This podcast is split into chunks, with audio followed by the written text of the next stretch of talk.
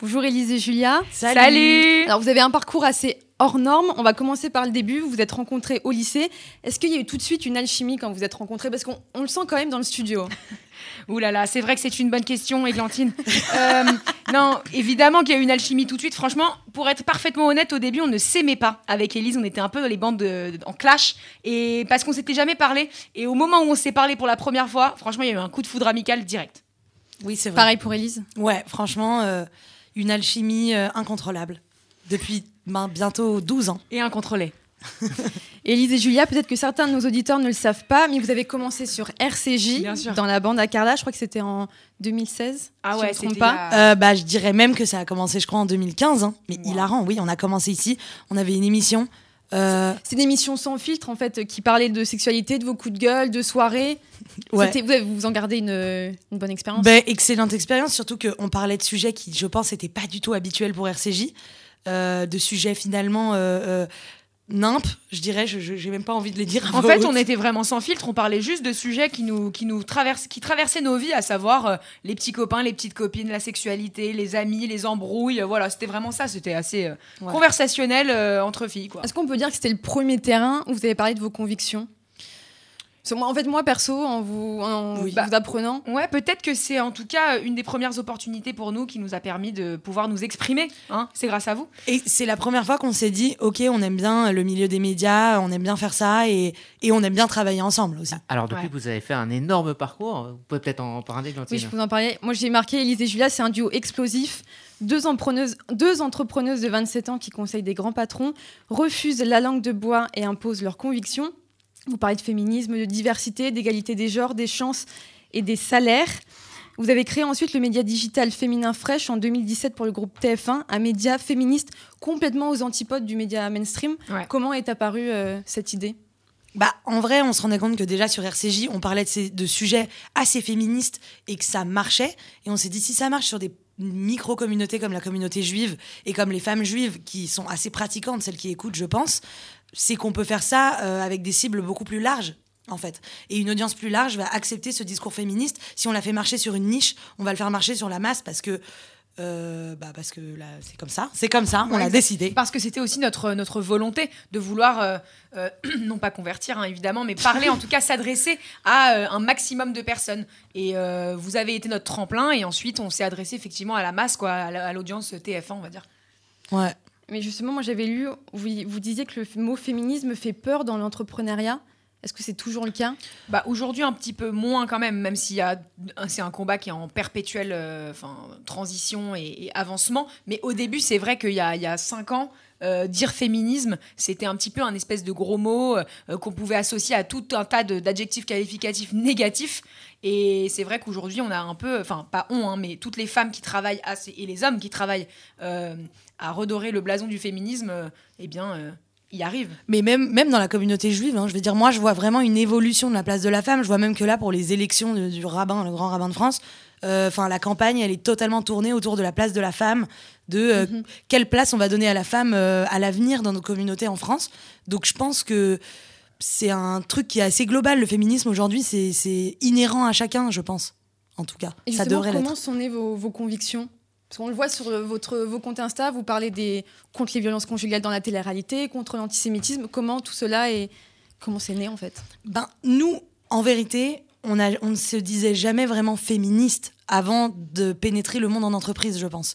Moi, j'ai grandi dans un monde où c'est ma mère qui. Enfin, ma mère travaillait tout autant que mon père, si ce n'est plus. C'est elle qui ramenait le plus d'argent à la maison.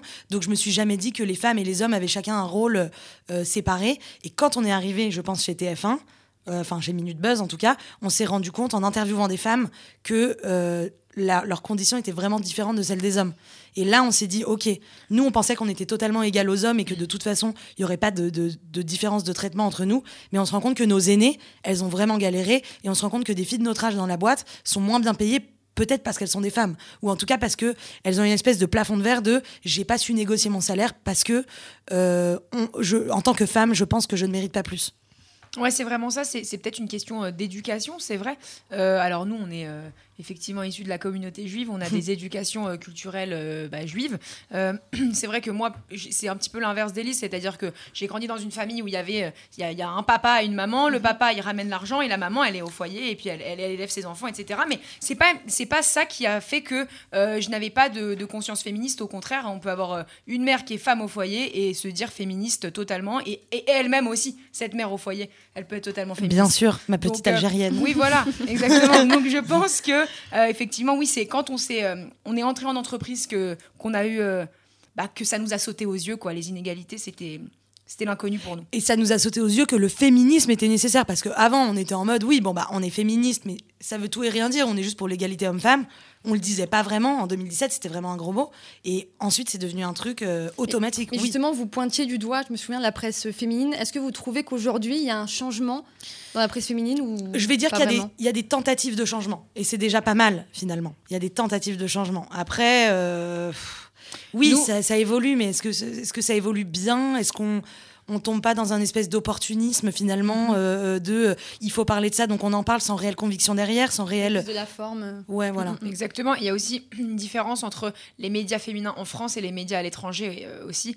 Euh, c'est vrai que ce qui se passe en Angleterre ou aux États-Unis est beaucoup plus progressiste et avancé, euh, en tout cas dans ce combat-là, Bah, qu'en oui. France en réalité. Et il suffit de voir aux États-Unis, par exemple sur la communauté juive, il y a des médias qui existent, qui sont gargantuesques, qui ont des centaines de milliers d'abonnés, qui sont des médias feuges, féministes, euh, tournés vers les femmes, tournés vers le progressisme, tournés vers euh, euh, l'antiracisme, tournés vers euh, des valeurs dans lesquelles je me reconnais énormément et je me dis pourquoi ces médias n'existent pas encore en France. Bon après la communauté est beaucoup plus petite en France donc je comprends, mais bon en France on est cantonné à Torah Box Woman qui est quand même Ouais, oui, elle, elle- elle est terrifiant. euh, plus conservatrice Oui, euh, voilà. aussi. Est-ce que dans votre parcours, euh, dans votre parcours euh, justement de, de, de, de, de- de juive, vous n'avez pas ressenti un peu plus tôt ce, ce besoin de parler de féminisme au sein du judaïsme?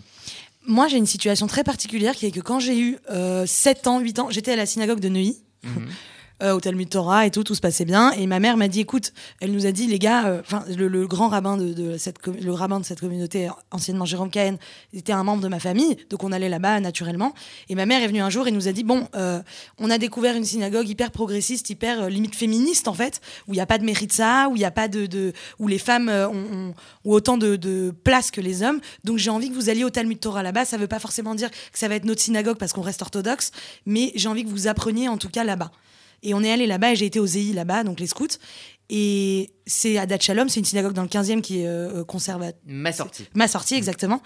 Et c'est là-bas que j'ai tout appris, moi. Et c'est là-bas que j'ai appris qu'on pouvait être juif et progressiste tout en étant euh, croyant, pratiquant et tout en, en, en ne s'éloignant pas de nos valeurs. Moi, je reviens sur votre parcours. Vous quittez ensuite Fresh pour créer votre média, mais finalement, vous changez d'avis, vous créez votre agence de conseil. Pourquoi il y a eu ce, ce tel changement? Alors, on ne change pas d'avis, c'est euh, vraiment la continuité de notre euh, plan de carrière. Change on va pas d'avis, non, non, c'était vraiment un truc mûrement réfléchi, c'est-à-dire qu'on est resté un an et demi chez Fresh, on a créé le média, euh, on l'a on l'a gentiment euh, laissé à, à, à Minute Buzz et TF1. Euh, après euh, ce succès, hein, parce qu'on peut parler de succès, Ah c'est oui, vrai. il y a eu plusieurs Franchement, c'est vrai Non, que non, voilà. il y avait plusieurs millions de Et- vues sur chaque vidéo. Voilà. ou- Et ensuite, en fait, le, le- le fait de travailler avec des annonceurs euh, avec qui on s'entendait bien, etc., nous a donné l'idée de voilà de monter une agence et d'avoir un impact beaucoup plus important. En fait, on a, on, a l'intime conviction que c'est les marques et la publicité qui façonnent la société et, qui, et, et- et malheureusement, les médias ont un peu moins de pouvoir et en tout cas dépendent des annonceurs. Donc, on voulait voilà monter une agence pour euh, conseiller ces gens-là, Ouais. ces annonceurs-là, ces marques, pour avoir plus de force de frappe. on en avait marre d'être des passeuses de messages. on voulait vraiment. Les marques, elles ont l'argent, donc elles ont le pouvoir. Une, une marque, un grand entrepreneur, un, un grand patron, il a le pouvoir de changer une loi aujourd'hui en vrai. S'il fait, euh, enfin, par le lobbying évidemment, mais bon, si une marque euh, arrive à imposer son style assez fort, euh, ça a beaucoup plus d'impact qu'un média qui finalement passe juste les messages. Et nous, ça nous rendait folle ça. Justement, vous conseillez Petit Bateau, Bulgarie. Est-ce que vous trouvez que les marques aujourd'hui veulent, veulent être plus engagées ou vous voyez encore des sûr. réticences? Évidemment, les marques sont dans une volonté d'engagement euh, perpétuel. Alors attention à celles qui euh, agissent par opportunisme et qui en interne ne sont pas du tout raccord avec euh, leurs idées externes. Ça, c'est nous, on est, euh, enfin, on n'accepte pas de travailler avec des marques qui sont pas euh, éthiquement euh, raccord avec nos valeurs. maintenant, les marques avec qui on travaille, on les kiffe, on les adore et, façon- et, et c'est vrai que c'est vrai qu'il y a une espèce de mouvance d'engagement chez les marques. Voilà, elles ont et- plus le choix. c'est- positif. Mm, Elles ont plus trop le choix que de s'engager. Après, est-ce qu'elles le font bien? Pas toutes. Mais bon, en tout cas, il y a une tentative. Moi, tant que les gens donnent de l'argent aux associations, euh, c'est ce qui me va.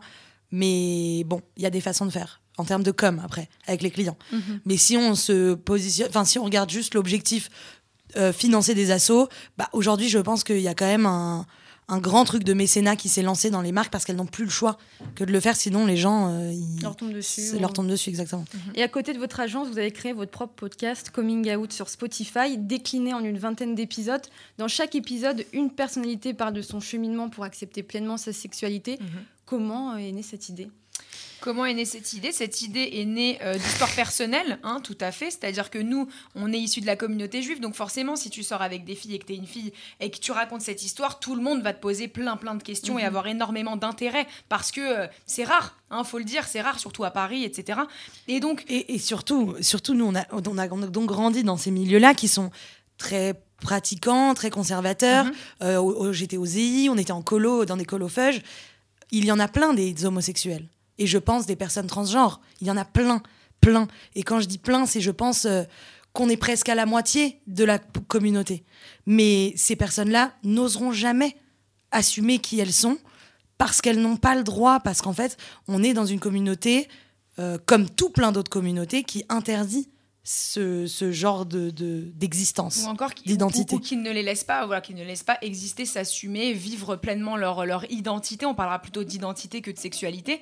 Euh, et du coup, de cette histoire personnelle, finalement, est née. euh, euh, voilà, de- en fait, on a remarqué l'intérêt de nos histoires pour les, pour les gens, les Et- gens de et- notre communauté. Et donc, on s'est dit, pourquoi pas en fait interviewer et donner la parole à des, des gens qui ont de l'audience, des artistes, des gens qui vont pouvoir toucher euh, une énorme communauté et, euh, et simplement raconter leur cheminement vers euh, leur homosexualité, leur Bah, transidentité. On a, on a remarqué l'intérêt, mais on a remarqué aussi la douleur, la souffrance de nos potes.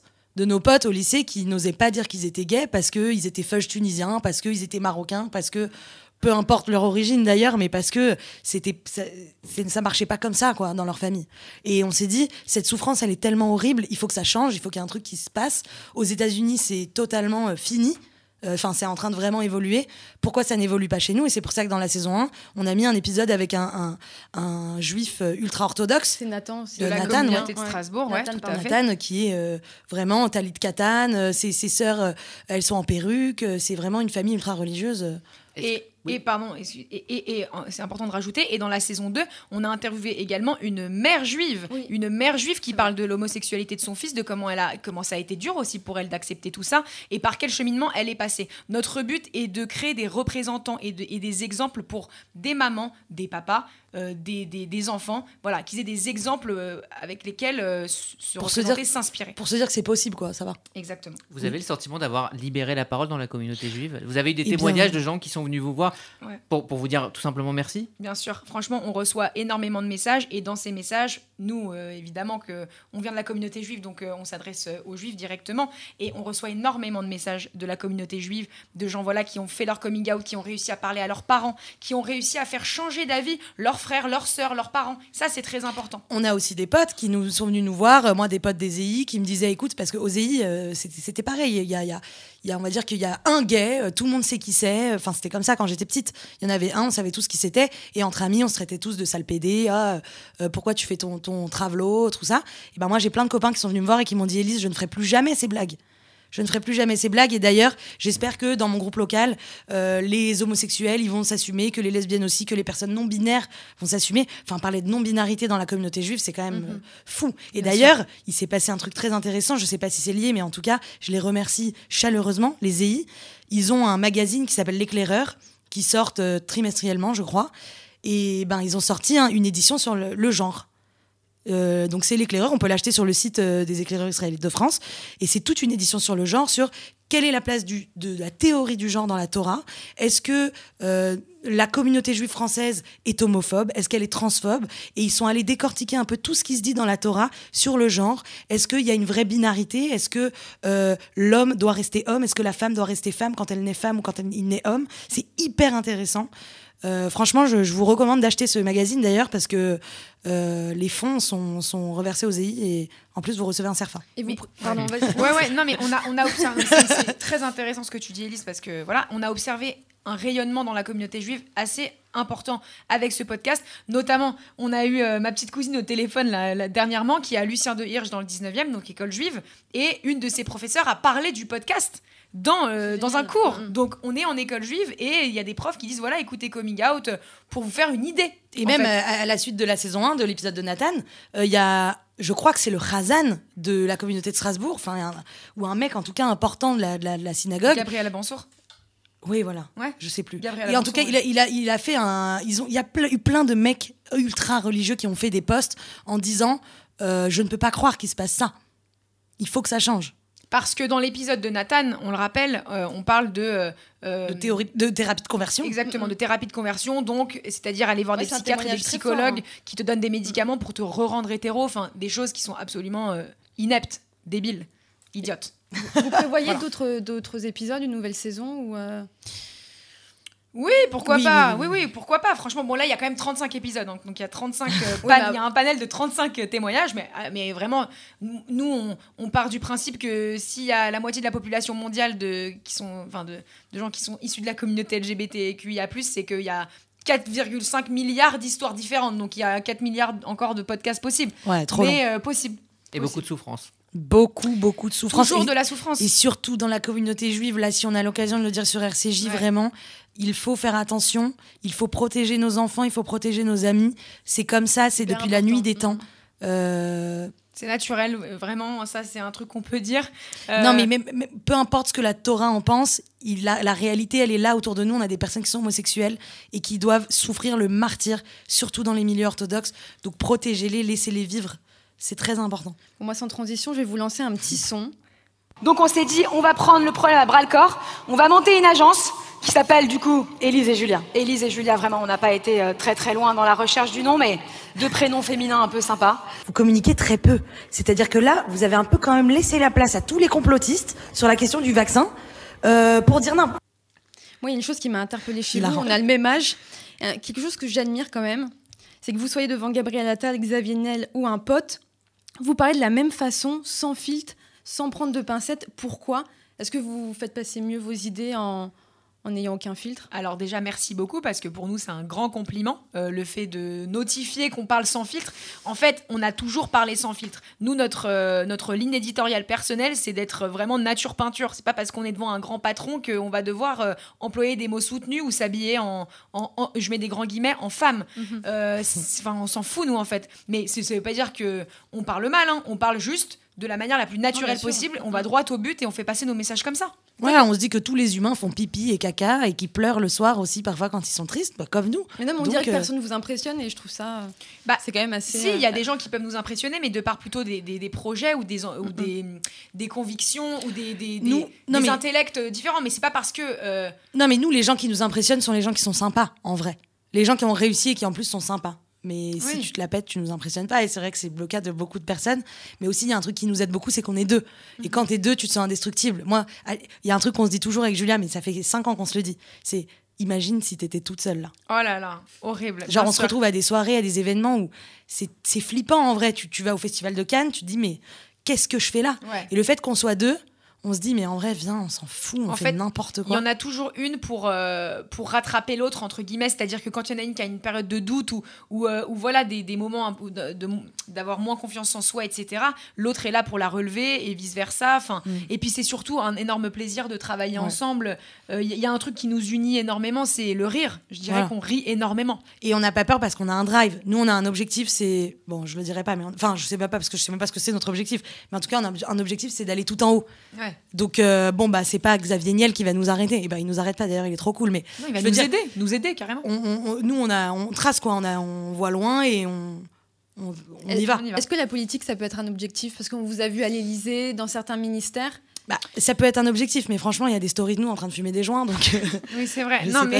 pas si, si ce serait un objectif atteignable. Non, après, euh, pourquoi pas, mais c'est pas en tout cas dans le, dans le, dans le pipe, là, on va dire. Bah, euh, on a quand même envie d'être ministre de la culture à deux, c'est un Oui, objectif. alors euh, oui, c'est ça. C'est en fait no- un de nos objectifs, c'est ça, c'est de devenir ministre de la culture. Après la culture, À deux. c'est En politique, rotation. mais En c'est le rotation. moins, En rotation, euh, ouais. Oui, c'est le moins politique. c'est le plus faire. kiffant des ministères, on va dire. Le plus kiffant. On est là pour organiser une pride en fait, pour tout vous dire. Ouais, on va organiser une gay pride avec plein de femmes. Voilà. Eh ben, vous Moi, viendrez super Franchement, euh, on en parlera. Est-ce que vous avez des modèles féminins? Évidemment. Gisèle Halimi. Gisèle Halimi, c'est la number one dans notre tête, dans notre vie, dans notre bibliothèque. euh, on l'aime à mourir. Et... Voilà. Bon, après, bon, sur ses convictions sur Israël, on n'est pas forcément dans la même team. euh, à Non, mais c'était une autre époque. Mais en tout cas, en termes de de- d'ambition personnelle et de, et de modèle, c'est c'est elle. Ouais, Gisèle, le sang. Bah, Merci beaucoup, Élise et Julien. Merci. Merci à vous euh, d'être venus dans ce studio donc que vous connaissez bien. On Ah a ouais. bien fait de vous prendre en direct. hein. Allez Ça, ça, Merci. c'était- c'était une bonne idée. Dans un instant, le coup de cœur de la rédaction. end.